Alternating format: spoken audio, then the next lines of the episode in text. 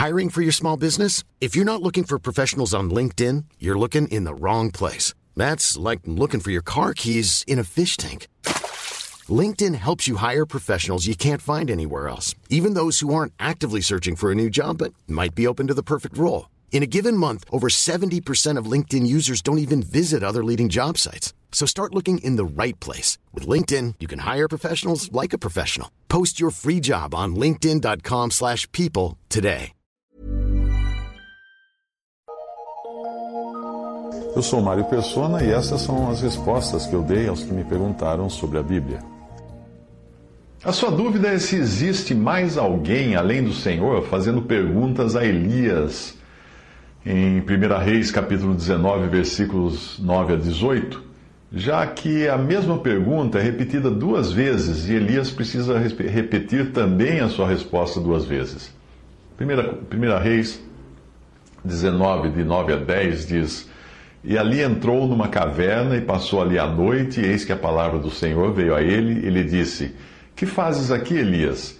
E ele disse: Tenho sido muito zeloso pelo Senhor Deus dos exércitos porque os filhos de Israel deixaram a tua aliança, derrubaram os teus altares e mataram os teus profetas à espada, e só eu fiquei, e buscam tirar a minha vida, e buscam a minha vida para tirarem. Eu entendo que é o Senhor quem pergunta as duas vezes a Elias, porque ele estava se vangloriando uh, de ser o único que, que teria permanecido fiel a Deus. Era como se Deus lhe dissesse uh, lhe desse outra chance e dissesse o seguinte: Ok, Elias, eu vou tentar de novo. Vamos ver se você dessa vez responde corretamente. 1 Reis 19 a 13. E sucedeu que, ouvindo-a, Elias envolveu o seu rosto na sua capa e saiu para fora e pôs-se à entrada, entrada da caverna. E eis que veio a ele uma voz que dizia: Que fazes aqui, Elias? Mas Elias repete a, a resposta de, de autoconfiança que ele deu antes e ele ainda se considera o único. Aí em 1 Reis 19, 14, ele disse: Eu tenho sido extremamente, em extremo zeloso pelo Senhor Deus dos exércitos, porque os filhos de Israel deixaram a tua aliança, derrubaram os teus altares e mataram os teus profetas à espada, e só eu fiquei e buscam a minha vida para me atirarem. A pretensão de Elias em se achar único e insubstituível pode ter-lhe custado o privilégio de continuar executando a obra de Deus. Veja que é aqui que Deus diz que ele terá um substituto, Eliseu, além de ordenar a ele que escolha um rei gentil e um rei de Israel para continuarem cumprindo os desígnios de Deus. Sempre que nós nos achamos alguma coisa na obra do Senhor, Deus mostra que nós não somos insubstituíveis. E aí ele chama outros para fazer o trabalho.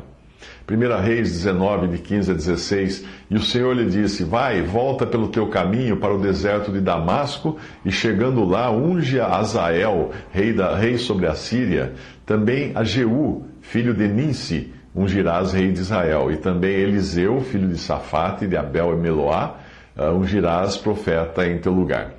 Além disso, Deus diz a ele claramente que Elias, não, que ele, Elias, não é o único fiel que restou. 1 Reis 19, 18.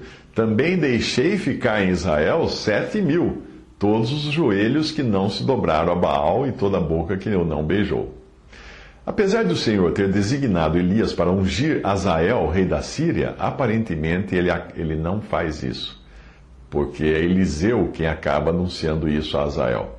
Em 2 Reis 8,13, ele disse a Azael: Pois que é teu servo, que não é mais do que um cão para fazer tão grande coisa?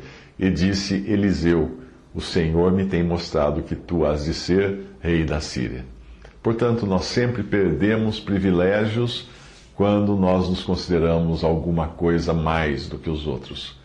Não somos nunca, jamais, alguém superior aos nossos irmãos.